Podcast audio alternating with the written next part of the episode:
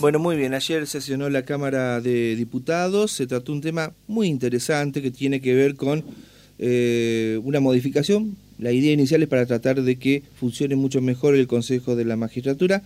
Aparecía la idea de como que podía salir por consenso. Eh, los bloques mayoritarios habían mostrado algún tipo de, eh, de, acuerdo, pero bueno, finalmente, Juntos por el Cambio eh, argumentó que eh, hubo algunos cambios que no estaban muy de acuerdo y bueno, llevaron a oponerse, pero con la mayoría que tiene el Frente de Todos, esto se avanzó. Lo molestamos al diputado provincial Juan Pablo Coso, por supuesto, eh, de Villaguay, para que nos dé más detalles de esta iniciativa que ahora va a pasar al Senado. Doctor Coso, ¿cómo le va? Un gusto, buen día. Javier Aragón lo saluda. ¿Cómo anda usted? Hola, buen día Javier, un gusto saludarte. ¿Cómo anda? ¿Qué dice? ¿Dónde anda? ¿En Paraná o en la, dicen algunos, la mejor ciudad de Entre Ríos? Que es Villaguay, no sé. Este, estoy en Villaguay, estoy en Villaguay. Eh, me, vine anoche y bueno, estamos acá en el centro entrerriano con lluvia acá. No sé ya está lloviendo, mire, por eso le quería preguntar acá con Geraldine, mi compañera, eh, está marcando de que hay alerta meteorológico y se veía para el lado del este, para el lado de San Benito, que ya estaba eh, lloviendo y, y, acá también ya está comenzando a llover, nos avisa eh, nuestro operador. Así que bueno. Sí, acá hace una, hora, 40 minutos. Ah, mire usted. Que está, que está lloviendo. ¿Pero una lluvia tranquila o con algún inconveniente por lo que usted está viendo? No, con, tormenta eléctrica, pero, pero igual llueve tranquilo. Ah, bueno, mejor entonces. La lluvia es necesaria, pero por ahí cuando eh, se eh, viene brava, eh, perjudica sobre todo a los sectores más, más bajos de la, de la ciudad. Bueno, doctor, coméntenos, este, ¿se ha aprobado este proyecto y qué es lo que se busca con estas modificaciones que se quieren introducir al Consejo de la Magistratura? Bueno, Javier, principalmente, eh, como vos lo decías al, principio, decir que esto es lo que se armó es un texto ordenado de la ley, porque la ley ya tenía varias modificaciones del Consejo de la Magistratura y sobre todo, bueno, eh, fue armar un texto ordenado y adaptarla también a, cuestiones actuales, como es el caso de la de la paridad de género que no que no se venía cumpliendo, no se ve con la nueva ley de paridad. Y por otro lado, nosotros en el, en el proyecto original habíamos planteado varias modificaciones, quizás una de, las de las principales y, que luego fue, fue quitada porque no tuvo, no tuvo el consenso necesario, tenía que ver con la, amplitud de los miembros que, representaban al, al Poder Ejecutivo. Y después también otra incorporación muy importante fue lo que tiene que ver con eh, la, incorporación de nuestra universidad de entrerriana, de la UNER y de la, y de la UADER, que no, no formaban parte del, del Consejo de la Magistratura, y por otro lado, la, la creación de, de, un banco de, de un banco de casos a la hora de los exámenes que viene a reemplazar a lo que es el, el examen anónimo que, que lleva el que lleva el jurado. Mayoritariamente en un principio, cuando nosotros hicimos allá por el 28 de julio una reunión ampliada en, en la Cámara, en la cual participaron todos los, los estamentos que, que integran el, el Consejo, la mayoría hizo sus aportes, también sus críticas, y bueno, nosotros en el marco del, del trabajo la comisión fuimos recepcionando a lo largo de, de todo este mes, fuimos recibiendo también a integrantes de los distintos estamentos, manteniendo reuniones, y la verdad que terminó dándose un, trabajo muy muy rico, muy muy interesante, con mucho intercambio, que pudimos incorporar un montón de, de cuestiones al proyecto original que, que se fueron modificando y cambiando y agregando esos aportes también del Superior Tribunal de Justicia y que terminó en el texto que, que aprobamos ayer, que bueno, lamentablemente no, no tuvo el acompañamiento de la oposición. Claro, ellos, bueno, no sé si usted quiere rebatirlo los argumentos, los de haber escuchado ayer también en, la sesión, pero para que entienda la gente, porque nosotros hablamos hace algunos días con algunos legisladores de la oposición y estaban bastante en sintonía, estaban de acuerdo con eh, los ajustes que se habían hecho eh, desde el propio oficialismo, pero ayer indicaban que bueno eh, pierde la independencia el Consejo de la Magistratura, eh, que es la incorporación justamente de eh, alguien del Poder Ejecutivo, como que están preparando el terreno para cuando supuestamente gane Juntos por el Cambio más adelante. Bueno, hay especulaciones, algunas que son racionales y otras que son más bien políticas.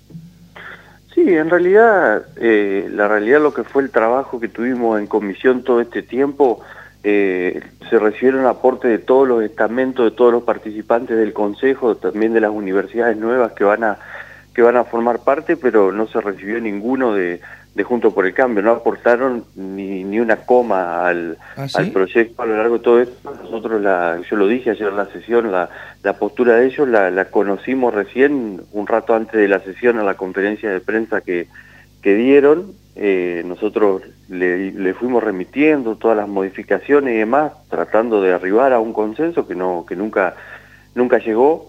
Y, y aparte de eso, eh, en lo que tiene que ver exclusivamente al, por ahí a lo que ellos han hecho como argumento eh, político, decir desde ya que la gente tiene que tener total tranquilidad que este proyecto ha, recepcionado la participación de todos los estamentos que están actualmente en el en el Consejo de la de la Magistratura y, y no no yo no no puedo tolerar que se diga que se diga una cosa de que se está preparando algo primero que ninguno de nosotros está pensando ni en perder una elección, ni, ni en preparar el del terreno para el terreno para nada. Nosotros todo el tiempo estuvimos tratando de, buscar consenso, no hay que ver fantasmas donde no los hay. De hecho, la crítica mayor que se le hacía al proyecto era la, la amplitud de los miembros del, del Ejecutivo, que eso fue quitado, fue quitado porque entendimos, no, no, no somos una, comisión de, de, de necios, sino que nosotros teníamos una postura referente, no, no que la política, sino que los representantes del pueblo podían tener mayor participación en el, en el Consejo, como lo es en otras provincias, bueno, no, no fue recepcionado por, por ninguno de los estamentos y lo decidimos quitar. Y, y sobre todo yo creo que tener en cuenta y poner en valor la presencia de nuestras universidades en nuestro Consejo, que realmente era inaceptable que ni la UNER ni la UADER, sobre todo la UADER que tiene el reconocimiento constitucional que el propio radicalismo la, la, ha llevado como bandera, creada en, una gestión de un gobernador eh, sí, el, doctor Montiel, sí. El doctor Montiel, que ellos mismos han presentado proyectos proponiendo que, que la tenga el nombre del, del ex gobernador y ni siquiera ese punto fue fue fue acompañado y algunos es más dedicaron algunos algunos momentos a hacer una defensa cerrada de la de la, de la Universidad Nacional del, del Litoral, que, que hoy a la, fecha ni siquiera integra el Consejo de la Magistratura de, la provincia de Santa Fe. Ah, Así que, por un lado, eh, por un lado, bueno, nosotros estamos totalmente tranquilos que eh, todas las incorporaciones que se han hecho vienen a mejorar el Consejo y sobre todo a darle transparencia, pero no transparencia porque hoy no sea transparente, sino a mejorar condiciones de transparencia y también a darle celeridad al proceso en algunas cuestiones, sobre todo quizás son un poco más técnicas referentes a, plazos y referentes también a, a, cuestiones de impugnaciones que se aceleran un poco los plazos para que los concursos no queden demorados dos o tres años. Claro, pero eh, a ver doctor, le, le, voy a pegar a la corporación de abogados en el buen sentido de la palabra, porque decían, claro, no viene ningún representante de la Universidad Nacional del Litoral, que puede venir un abogado, un juez, un fiscal, que está bien, puede ser entendible, pero ya hay abogados, este, hay en la propia eh, en el propio Consejo de la Magistratura personas formadas de, en lo legal. O sea, eh, ¿por qué no le van a permitir a un Alfredo Bell, por ejemplo, que ingrese, que es de la Federación Agraria, ah, porque es del campo, entonces no puede estar ahí? ¿Cómo que no? Tiene mucho sentido común. En su momento tuvo Silvina Calveira. Eh, ¿Por qué no puede ir a un investigador, un docente de, la UADER o de la UNER a estar ahí escuchando y tratando de proponer al mejor fiscal o juez que van a elegir? ¿Por qué no? Pero sin duda, sin duda Javier, nosotros se plantea la, la, modificación, incorpora a eh, docentes de materias de carrera, de docentes de materias de derecho de las distintas carreras de las universidades y se le asegura la participación a la a la UNER la y la UADER de estos, de estos tres representantes que la Constitución en ningún momento habla de eh, carreras de, de, carreras de universidades con carreras de derecho.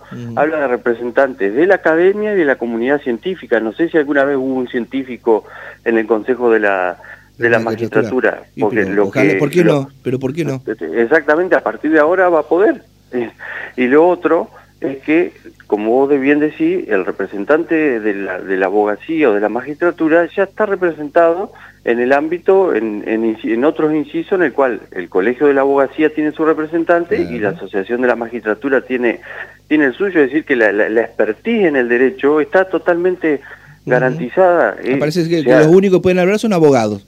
Los otros no, perdóneme. He escuchado que, que, se busca la, la, desprofesionalización del Consejo, la verdad que no, muy por el contrario, hoy por hoy el derecho está atravesado por otro montón de cuestiones y el Poder Judicial también, o sea, no es un compartimiento estanco que, gira en una órbita especial, está atravesado por otro montón de cuestiones de la realidad entrerriana y yo creo que un docente que hoy por hoy eh, se desempeña en distintas carreras de, de, otras universidades y de otros ámbitos, yo creo que le puede aportar muchísimo al, al Consejo. Bueno, eso es lo que a partir de, a partir de esta ley se, se, busca y, creo que sobre todo también es un, es un acto de, de, tremenda justicia para, para nuestras universidades, que en la propia reunión que, que tuvimos en la Cámara comentaban los miembros del Consejo que a veces utilizan salones de la UNER, salones de la UADER para reunirse, ocupando espacios físicos pues, de lugares que, que ni siquiera forman, formaban parte del Consejo. Está muy bien. ¿eh? ¿Esto pasa al Senado, doctor, entonces, ahora para su tratamiento? Esto pasa al Senado y, y bueno, veremos que esperaremos a ver que cómo surge el, debate en el Senado y, y próximamente ya calculo que se transformará definitivamente en ley. Muy bien. Doctor, gracias por habernos atendido. Un gusto como siempre. No, al contrario, muchas gracias a ustedes. Gracias por habernos atendido. Ah, por habernos dado los datos meteorológicos sobre Villaguay también, ¿eh? que ya está lloviendo. gracias, Juan Pablo. Un abrazo.